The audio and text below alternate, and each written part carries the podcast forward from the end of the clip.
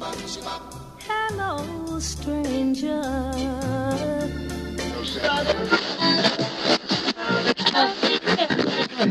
Olá, estranhos! Eu sou Kenny Nogueira, do blog do Arquiteto Gourmet. Estamos de volta com mais uma temporada do nosso Na Cozinha Cast, o podcast do Arquiteto Gourmet. Quero me convidar para entrar na nossa cozinha e falar sobre os mais variados assuntos, sempre buscando debater assuntos como arquitetura e gastronomia. Vou testar um novo formato, onde vamos misturar um pouco de músicas, dicas e muito mais. Então, eu sempre vou trazer música que eu tenho ouvido, o que eu gosto, ou simplesmente para nos divertir. Além, é claro, que vamos falar um pouco sobre os assuntos que eu mais amo, fora cozinha e arquitetura. Vamos falar de cultura pop em geral. Então, não perca e espero que curtam muito esse novo formato. Caso você tenha temas ou perguntas, pode mandar mensagem lá pelo Instagram, arroba Arquiteto Gourmet, e aproveita e já siga a gente lá também. Estamos sempre produzindo muito conteúdo legal lá e dando dicas muito interessantes, além do nosso quiz semanal que todo mundo ama. Lá você pode pedir receita, tirar dúvidas e também ficar sabendo em primeira mão dos, dos cursos e eventos que participamos por aqui. Aproveita, segue lá no TikTok também, que estamos entrando aos poucos com o Arquiteto Gourmet Oficial e aí a gente vai tentar sempre produzir conteúdo nessa rede também. Enfim, vamos inventando coisas para fazer por aqui também, afinal de contas a gente não para, não é mesmo? Para animar esse programa, vamos com nossa primeira música, uma música que eu gosto muito do Emicida, que se chama A Ordem Natural das Coisas, com a participação da MC Tá. A merendeira desce, o ônibus sai, Dona Maria já se foi. Só depois é que o sol nasce, de madruga que as aranhas desce no breu. Diamantes ofegantes vão pro mundo de Morfeu e o sol só vem depois. O sol só vem depois. É o astro rei, ok, mas vem depois. O sol só vem depois.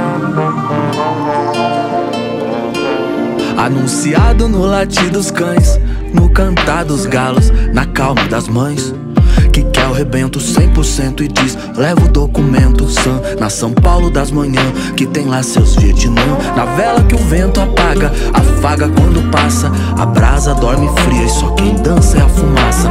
Orvalho é o pranto dessas plantas no sereno. A lua já tá no Japão, como esse mundo é pequeno. Farelos de um sonho bobinho que a luz contorna. Dá um tapa no quartinho, esse ano sai a reforma. O som das crianças indo pra escola convence. O feijão germina no algodão. A vida sempre vence. As nuvens curiosas como são. Se vestem de cabelo crespo, ancião. Caminham lento lá pra cima ao firmamento. Pois no fundo ela se finge de neblina. Pra ver o amor dos dois mundos. A mira inteira desce, o ônibus sai. Dona Maria já se foi, só depois é que o sol nasce. De madruga que as aranhas desce no breu. E amantes ofegantes vão pro mundo de Morfeu. E o sol só vem depois. O sol só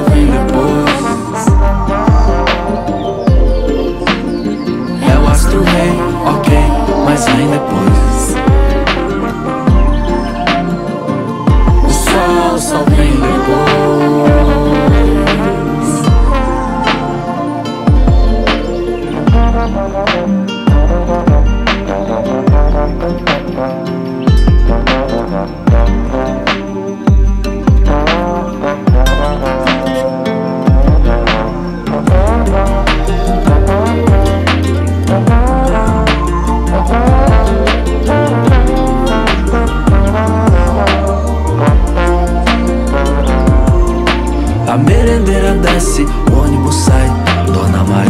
Se foi. Só depois é que o sol nasce. De madruga é que as aranhas desce no breu. Diamantes ofegantes vão pro mundo de Morfeu. E o sol só vem depois. O sol só vem depois. É o astro rei, ok, mas vem depois. O sol só vem depois.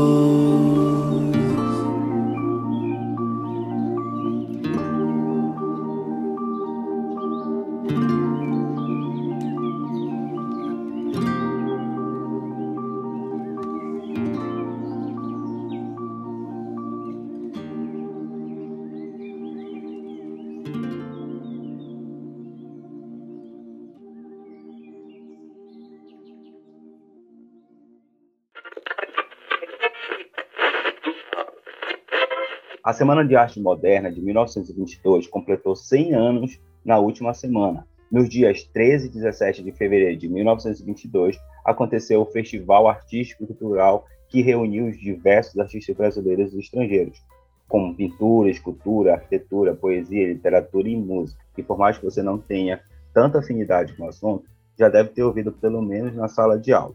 Esse festival marcou a história de vários setores da cultura brasileira, mas antes de aprofundarmos esse assunto, precisamos entender o seu contexto histórico. O Brasil, o mundo vivia o auge do modernismo, um conjunto de movimentos e escolas artísticas e culturais cuja sua origem está na Europa, no final do século XIX, principalmente após a primeira Revolução Industrial, e ao contrário de outros movimentos culturais, buscava renovar o movimento artístico existente e não abolir ou exterminar. É o que eles chamaram de renovação das artes, trazendo de volta os movimentos artísticos à nova realidade estética e criativa desses valores existentes. Por estarem muito ligados com os movimentos urbanos e com a industrialização, buscou experimentar e testar novas tecnologias, se distanciando cada vez mais com aquela relação com o campo, com o passado e com o bucólico. Mas foi após a Primeira Guerra Mundial, a mais sangrenta das guerras, que o movimento moderno ganha força de verdade.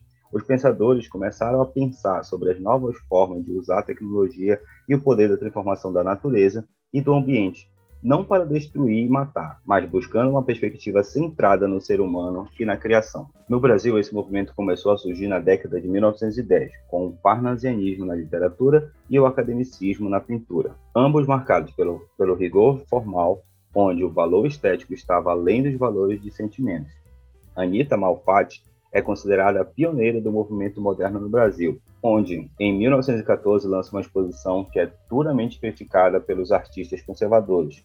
Ela nasceu no Brasil e passou muito tempo estudando na Europa, então acabou trazendo para cá toda a sua influência europeia. Um dos artistas que criticou de forma agressiva a Anitta foi Monteiro Lobato, que chamou o modernismo de uma arte decadente, e que, o que na verdade fez motivar um grupo de artistas jovens a se reunir para melhor divulgar e difundir os conceitos do modernismo.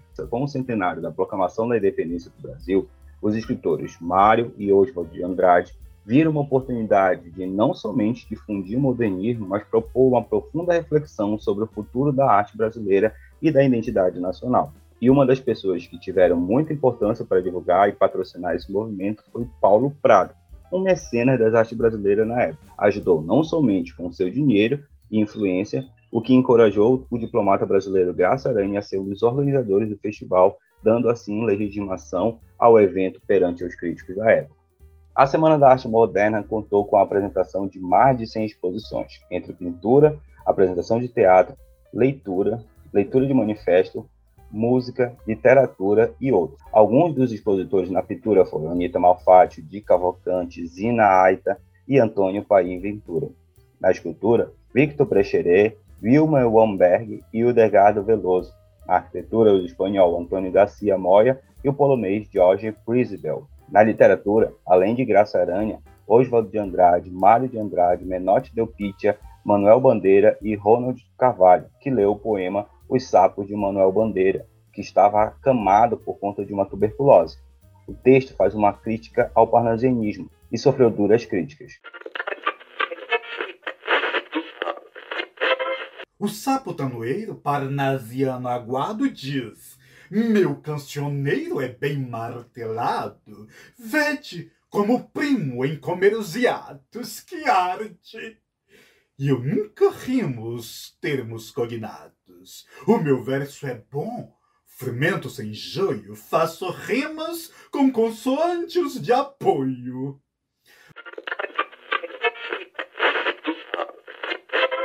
Na música, nomes como da pianista Guiomar Novaes, do compositor Hernani Braga e do maestro Heitor Villa-Lobo marcaram esse grande momento. Hoje, o movimento moderno é seminal para a cultura brasileira, mas na época ele não tinha esse conceito, sofreu duras críticas e foi visto de forma negativa, mas o seu principal feito foi começar a quebrar a resistência sobre o modernismo, buscar novas formas de produzir a arte, de unir vários artistas a um único objetivo, buscar novas influências artísticas, especialmente na Europa. Mário de Andrade foi um dos principais defensores dessa forma de pensar a cultura. Com a publicação Escrava que não era Isaura, busca debater a relação entre o nacional e o estrangeiro, a importância de adicionar elementos da cultura popular brasileira na estética importada. Esse movimento foi muito importante para posteriormente se criar publicações, revistas, movimento e manifestos artísticos, como a revista Claxon, que apenas três meses depois do festival ela já estava publicada, a revista Estética, o movimento Pau Brasil, que afirmava que a arte do Brasil tinha que ser exportada, tal qual havia sido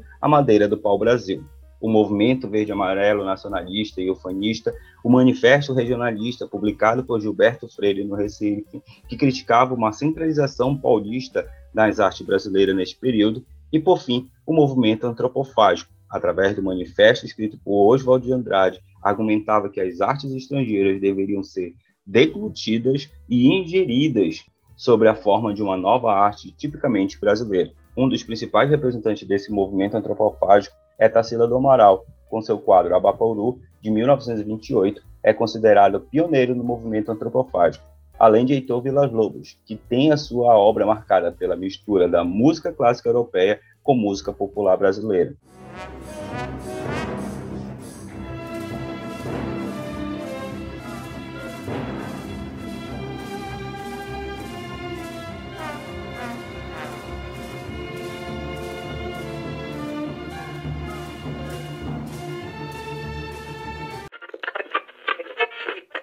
Movimento moderno foi tão importante, não somente para as artes tradicionais, mas foi desse movimento que passou a se valorizar também a cultura alimentar brasileira, baseada na tríade da miscigenação: índios, negros e portugueses. Hoje, mais amplamente podemos falar europeia. Um dos maiores expoentes desse conceito é Gilberto Freire. Seus principais livros são Casa Grande e Senzala e Sobrados e Mucampos, obras muito densas, com mais de mil páginas cada uma. A primeira ideia fundamental do pensamento de Gilberto Freire é tentar explicar a formação do povo brasileiro através do conceito de mestiçagem. Mas por que mestiçagem? Bem, no final do século XIX início do século XX, o Brasil passava por um processo de transformação muito grande. A proclamação da República e a abolição da escravatura estava muito recente e algumas perguntas precisavam ser respondidas. Por exemplo, para onde iria o negro e, a partir daquele momento, qual o seu papel diante da nova sociedade? Naquele momento surgiam várias teorias racistas que tentavam imputar e justificar a suposta inferioridade biológica e social dos negros. Para Gilberto Freire, o seu pensamento ia contra esse movimento e tentava mostrar de forma positiva a importância desse negro na cultura brasileira e principalmente no conceito de mestiçagem. E como é que isso influencia na formação da cultura alimentar do Brasil? Baseada nesse conceito do Gilberto Freire, da Casa Grande, da mestiçagem da cultura brasileira, a gente consegue entender que todos eles têm influência um sobre o outro na formação dessa cultura alimentar. Por exemplo, a cultura alimentar do indígena, através de seus produtos, como o uso da mandioca, é, acaba influenciando diretamente na cultura alimentar do português, que passa a utilizar, por exemplo, essas frutas produzidas pelos índios de forma a criar suas geleias, a criar suas docerias, da mesma forma o negro. No mesmo momento que ele tem influência sobre o seu dominador, no caso os portugueses, ele também passa a influenciar diretamente dentro da formação alimentar dessa população, principalmente através da inserção das pimentas, a inserção de alguns temperos e alguns ingredientes que não faziam parte da cultura alimentar portuguesa, mas faziam parte da cadeia alimentar do negro brasileiro. Né? Então, essa, cultura alimentar, esse conceito de pratos tipos que nós conhecemos hoje, principalmente se tratando do Pará, esses conceitos é, de, de, culinária tipicamente brasileira, ele só surge a partir desse momento em que passa a se ter um novo olhar sobre a cultura brasileira, sobre a cultura alimentar do Brasil. E duas pessoas foram fundamental para a criação dessa cultura alimentar, foi justamente Gilberto Freire e, e Luiz Camará Cascudo também, que foi outra pessoa que estudou profundamente os movimentos indígenas, que tentou entender como é que funcionava a influência indígena dentro da nossa cultura brasileira. Então, a partir do movimento moderno, a partir dessa discussão sobre cultura brasileira, sobre a nova cultura brasileira, sobre um novo olhar dessa cultura brasileira, passou também a compreender a função da gastronomia, não somente apesar de muita gente achar que a gastronomia não está não é uma representação de arte, ela passa sim a ser muito importante para a formação dessa cultura que nós conhecemos. Quando nós trazemos o estado do Pará, por exemplo, nessa mesma época nós estávamos vivendo aí o final do, do período da borracha, né? O final da Belle Époque, que estava chegando ao final e trazia grande influência não somente da cultura portuguesa, mas de várias culturas inglesas, francesas, espanhóis também fizeram se presente dentro dessa nossa cultura. Então a população passa a desenvolver ainda mais esses produtos. Então pratos como, por exemplo, que nós temos aqui na nossa região, como maniçoba, pata no tupi, é, é, vatapá, tiveram grandes influências de outros povos além dos povos indígenas. Apesar da nossa cultura alimentar paraense ser uma das que mais representa a cultura indígena, ainda assim ela acaba tendo outras referências, outras influências e transformações desse, desse cardápio, desse paladar brasileiro. Por isso é tão importante a gente valorizar esse movimento de 1922, mas o mais importante de tudo é tentar entender como é que funcionou a formação desse nosso olhar, olhar, olhar alimentar. Isso eu nem vou falar da questão da arquitetura, que também tiveram grandes influências, grandes arquitetos começaram a desenvolver uma arquitetura que se fortaleceu, talvez uma arquitetura que se tornou mais representativa dentro do nosso país, como a arquitetura moderna, e aí nós temos o Oscar Niemeyer, nós temos o Lúcio Costas e outros, outros arquitetos e engenheiros que desenvolveram mais lá na frente sobre a influência desse movimento moderno, uma arquitetura tipicamente brasileira. Bem, esse foi nosso assunto aí para a gente debater um pouco sobre, sobre o movimento moderno, sobre a importância da Semana de 1922 e também a importância aí para a formação da nossa cultura alimentar brasileira. Então, vamos de notícias e polêmicas agora? Primeira notícia de hoje, estamos próximos à Terceira Guerra Mundial. Vocês têm visto a crise que está rolando entre os Estados Unidos e a Rússia, que está tentando invadir a Ucrânia. Isso já vem rolando há um pouco mais de duas semanas, quando o governo americano mandou que suas tropas saírem, saíssem da região e a Rússia colocou mais de 100 mil soldados nas fronteiras da Ucrânia. E a cada dia vemos notícias que eles podem invadir o país vizinho, que já sofre investidas há um bom tempo. Mas o que chamou a atenção foi que o presidente Bolsonaro resolveu fazer uma visita ao Putin, mesmo sendo desaconselhado por um especialista aí. Mas como ele não costuma ouvir especialista, né? Pede a questão da pandemia aí, mas só foi ele passar pelo espaço aéreo da Polônia que seus seguidores já ficaram alvoroçados e lançaram notícias falsas aí. Mas além dessas mentiras, vimos também que ele teve que homenagear soldado comunista, teve que usar máscara, passar por uma série de regras aí é, de, de isolamentos que o Kremlin russo impôs a ele. Entre essas várias regras aí que foram impostas ao presidente, teve o tal teste aí que o primeiro-ministro francês se recusou a fazer, tinha que tirar sangue, é, deixar um pouco do seu sangue lá, então já envolvia DNA e, e o primeiro-ministro francês se recusou e aí ele teve que sentar naquela mesa, né? Vocês puderam ver aí aquela foto da mesa do ministro do primeiro-ministro francês sentado em uma ponta e seis metros, dez metros depois o, o presidente da Rússia tinha que estar sentado. Então, como o presidente Bolsonaro acabou aceitando todas essas regras aí, segundo ele, foi tudo acordado antes da viagem, é, ele pôde ficar mais próximo aí do presidente Putin. Enfim, ele deu várias declarações polêmicas, várias coisas aí que o, que o Bolsonaro acabou falando, que pegou mal, diplomaticamente falando, mas, enfim, nós conseguimos superar essa semana aí, bora ver quais são as próximas notícias que podem acontecer nas próximas semanas.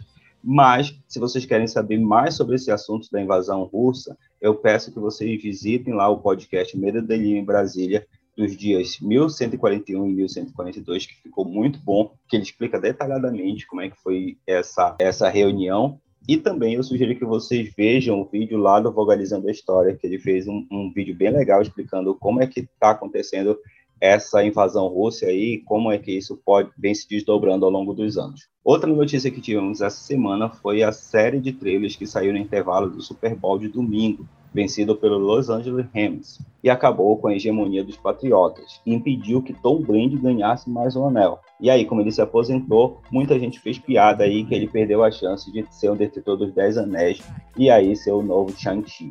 Mas falando da festa, rolou lá o show do intervalo, com a participação aí dos rappers Dre, Snoop Dogg, Eminem, Mary J. Blige e Kendrick Lamar. E aí já deu uma série de polêmica quando o Eminem se ajoelhou no meio do show que fazia referência ao quarterback Colin Kaepernick. Começou a se ajoelhar durante a execução do hino dos Estados Unidos nas partidas como forma de protesto contra o racismo e a violência policial no país. Mas falando ainda de polêmica, além do novo trailer do Doutor Estranho no Multiverso da Loucura, que já surgiu a teoria da presença dos Illuminati e dos X-Men, tivemos o primeiro trailer da série do Senhor dos Anéis, O Anéis do Poder,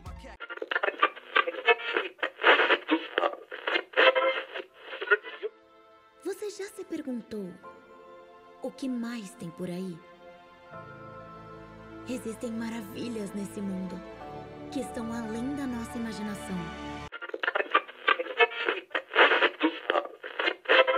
Que vai ser apresentado pela Prime Video e que desde a semana passada vinha gerando uma série de polêmicas por apresentar elfos negros. Claro que os nerds puristas e também por conta desse momento de polarização que vivemos gerou grande alvoroço.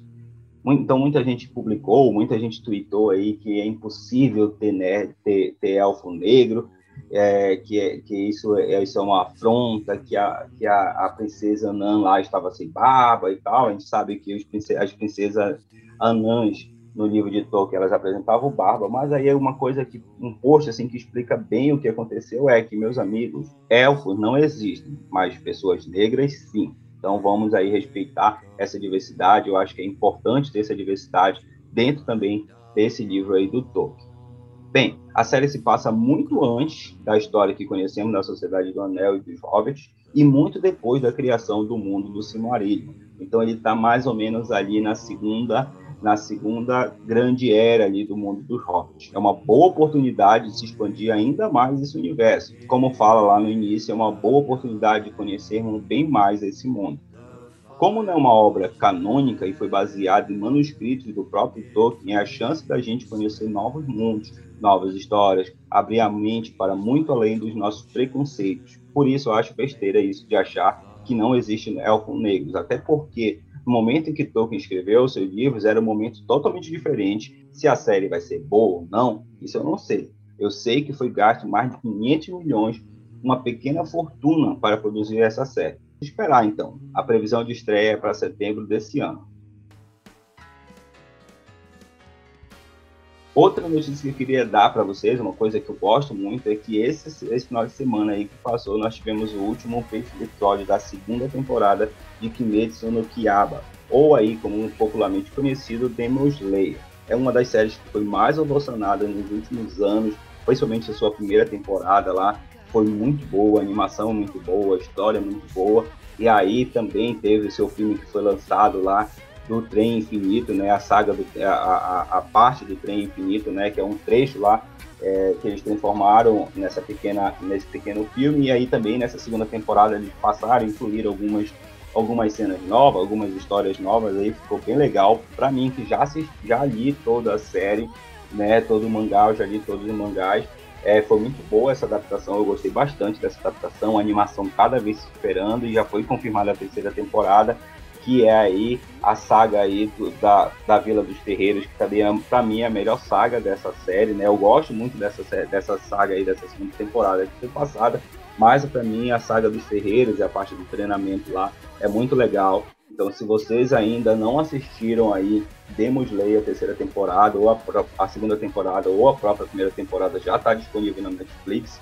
Mas a segunda temporada a gente pode ver aí no Crunchyroll Ficou muito legal, foi muito boa a série, gostei muito, fiquei muito empolgado. Os dois últimos episódios assim, foram maravilhosos, tanto de animação quanto daquilo que a gente lia na, na, no mangá. É, tornar isso é, visível através de uma animação também foi bem legal. Lembrando também que está rolando aí a última temporada de Attack on Titan, ainda não chegou ao final. Quando chegar, eu trago aqui notícias sobre Attack on Titan, que eu acho que não vai terminar tá? Toda, toda a história aí nessa, nessa animação, estou falando sobre filme. Talvez seja interessante realmente ter um filme para encerrar. Principalmente também foi um outro anime, foi outro mangá que eu li todo o mangá. Ficou bem legal, quer dizer, eu não gostei tanto do final, existe aquela polêmica do final, mas até a parte que a gente vai chegar nessa animação é bem interessante e eu tô ansioso para ver como é que eles vão animar a partir de agora, né, a formação do que vai acontecer. Então, se você está ouvindo assim no dia do lançamento, ontem já teve mais um episódio, estou esperando aí que sejam umas informações bem legais. Se vocês não ouviram, se vocês não estão acompanhando, eu sugiro que vocês acompanhem também lá na Crunchyroll. Não está me patrocinando, mas vale a pena você assistir a Attack on Titan também, tá certo?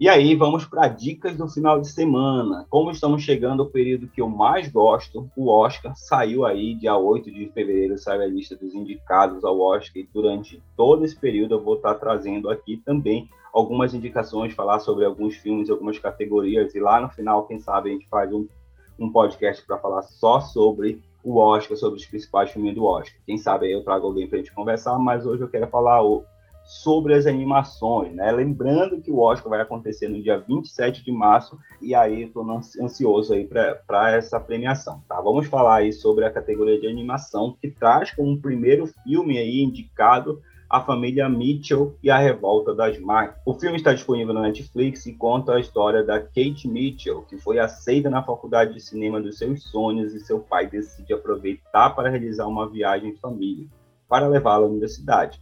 Porém, seus planos são interrompidos por uma revolução robótica e agora os Mitchell terão que unir forças em família para trabalhar junto para salvar o mundo. O filme é muito bom. A história tem sido cada vez mais recorrente e sempre traz à tona a nossa dependência das tecnologias. E o mais engraçado é que uma família que não é muito adepta à tecnologia é quem vai salvar o mundo. O grande problema desse filme é que ele chegou no início do ano passado e acaba sendo um pouco esquecido pelo grande público mas o filme teve boas críticas no momento do seu lançamento. Eu gostei bastante do filme. É um filme que tem uma animação bem legal, a história, como eu falei, já é bem batida, muita gente tem feito, inclusive a Disney lançou agora o Rumbo Gado, que ele é muito nessa linha aí de, de tecnologias, de dependência de tecnologias, e aí, quem sabe, é um filme que possa ser visto no Oscar do ano que vem, mas a família Mitchell é bem legal, as músicas são bem legais, o estilo de animação também é bem interessante, tá? Então vale a pena você assistir. Família Mitchell tá lá na Netflix, eu super indico. Vale a pena assistir com a família, com os filhos aí. É um filme bem leve de assistir.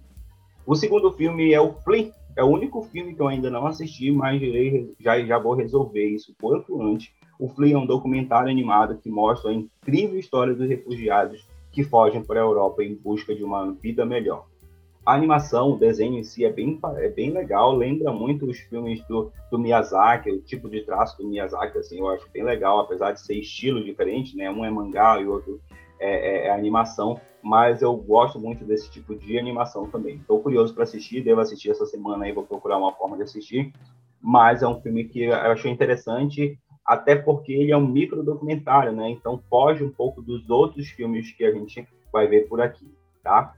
O terceiro filme que está nessa categoria é o Luca, o mais novo filme da Pixar. Ficou um pouco esquecido após tanto atraso por conta da pandemia e acabou sendo lançado direto no Disney Plus, aqui no Brasil.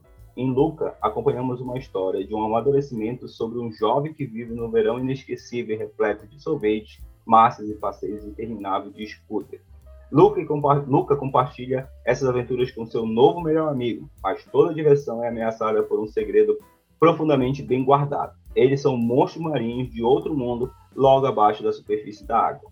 O filme mostra o descoberto e despertado sentimento de dois meninos, e foi muito criticado por andar muito próximo ao homossexualismo, que na verdade mostra é a amizade que é construída em mundos tão diferentes, né? Eu acho, eu gosto muito dessa história, eu fico meio chateado com essa banalização, com essa não banalização, não posso dizer banalização, mas eu digo eu fico muito chateado com com a, essas atitudes das pessoas trazerem muito por esse lado é, de, de, preconceito, de homossexualismo e tal. É muito bom, não necessariamente as pessoas precisam ter, é, ser, ter relações homossexuais, ter relações de, de homoafetivas ou, ou não, né? Não, não, fala necessariamente sobre isso, eu acho que vai depender muito da ótica de cada pessoa, mas mostra justamente que as pessoas que pode ter sim amizade, relacionamento com outras pessoas do mesmo sexo ou não, e guardar histórias importantes para levar para a vida toda. Então, esses momentos é que são importantes e são fundamental para a construção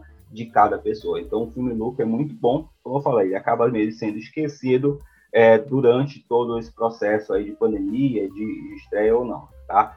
E falando de, de esquecimento, aí nós temos uma indicação que para mim é totalmente surpresa, que é Raya e o Último Dragão, né? É um dos filmes que foi rejeitado, né? É um dos filmes que é um dos filmes que estava com uma expectativa muito grande de ser lançado em 2020 e acabou sendo adiado, adiado, adiado e foi lançado diretamente no Disney Plus e acabou sendo esquecida. É, era, era a promessa da, da, Disney lançar mais uma princesa, né, e principalmente trazer esse, essa princesa para o lado oriental, para o lado do Kung Fu, para o lado aí dos chineses, mas ele acabou flopando. O filme mostra um mundo de fantasia de Kumanga, onde humanos e dragões viviam juntos em harmonia mas quando uma força maligna ameaçou a Terra, os dragões se sacrificaram para salvar a humanidade. Agora, 500 anos depois, o mesmo mal voltou e cabe a uma guerreira solitária, Raya, rastrear o lendário último dragão para restaurar a Terra. O filme é bom, mas peca em pequenos detalhes, como a ausência de uma música marcante da animação.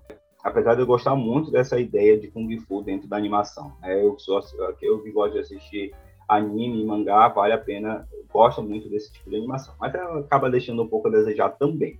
Mas traz aí a sensação de Hollywood. A Aquafina lá de Chang-Chi, se vocês viram Chang-Chi, vocês viram a Aquafina, ela tá em todos os filmes aí, tá bem presente aí. E que dá um ar bem legal para o dragão. E para fechar, para mim aí é o que vai levar esse título aí, o Encanto, né? A nova animação da Disney que busca mostrar aí a diversidade do seu trabalho e traz dessa vez não uma princesa, mas uma mulher muito forte. Conta a história da família Madrigal, uma família extraordinária que vive escondida nas montanhas da Colômbia, em sua casa mágica, em uma cidade vibrante, em um lugar maravilhoso conhecido como Encanto. Cada membro da família tem um dom, ou superpoder, como você preferir menos a personagem principal, a Maribel. Contudo, ela descobre que a magia de encanto está em perigo.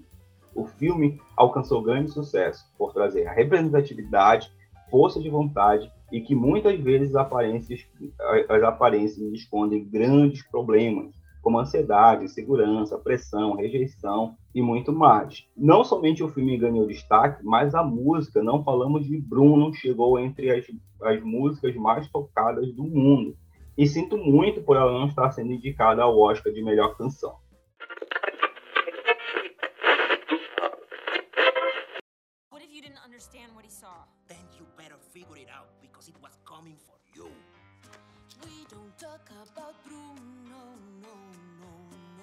Então é isso, pessoal. Esse é o nosso novo Na Cozinha Cast. Espero que gostem desse formato. E muito em breve traremos mais convidados e vamos trazer bons debates por aqui. Enquanto isso, vamos nos divertindo. Mande sugestão de assunto, perguntas e mensagens pelo arquitetogourmet.gmail.com. E para finalizar, vamos de mais uma música. E We Don't Talk About Bruno, a canção de encanto que virou chiclete, mais do que Go. E a pergunta que fica é: quem é Bruno, que a Disney tanto odeia? Citado em Luca e Encanto. Não esqueça de seguir o Arquiteto Gourmet em todas as nossas redes sociais. Até semana que vem. Muito obrigado por chegar até aqui, você, essa pessoa especial. Um grande abraço, até a próxima. Tchau. E se você não entendeu o que ele viu? Seria melhor entender, porque viria bem atrás de você, viu? Não falamos do Bruno,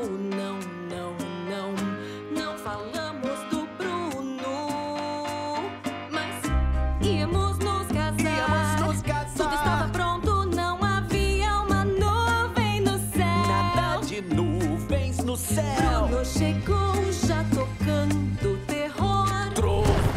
Sem querer assumir o meu papel. Desculpa, minha vida vai lá. Bruno diz que vai chover. E adivinha? E eu começo a me perder. A abuela pega a sombrinha. Já começa a escurecer. Foi a perfeição, mas desde então Não falamos